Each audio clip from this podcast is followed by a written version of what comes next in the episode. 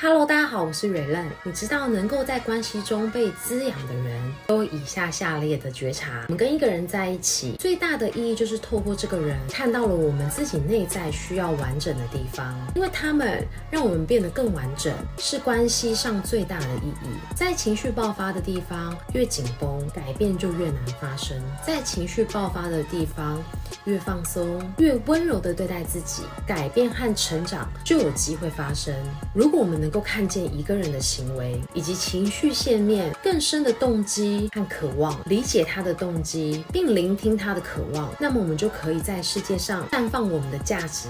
以及活力。在所有关系当中，我们都需要练习深刻的聆听，听情感，听冲突，听需求，听渴望。爱你们。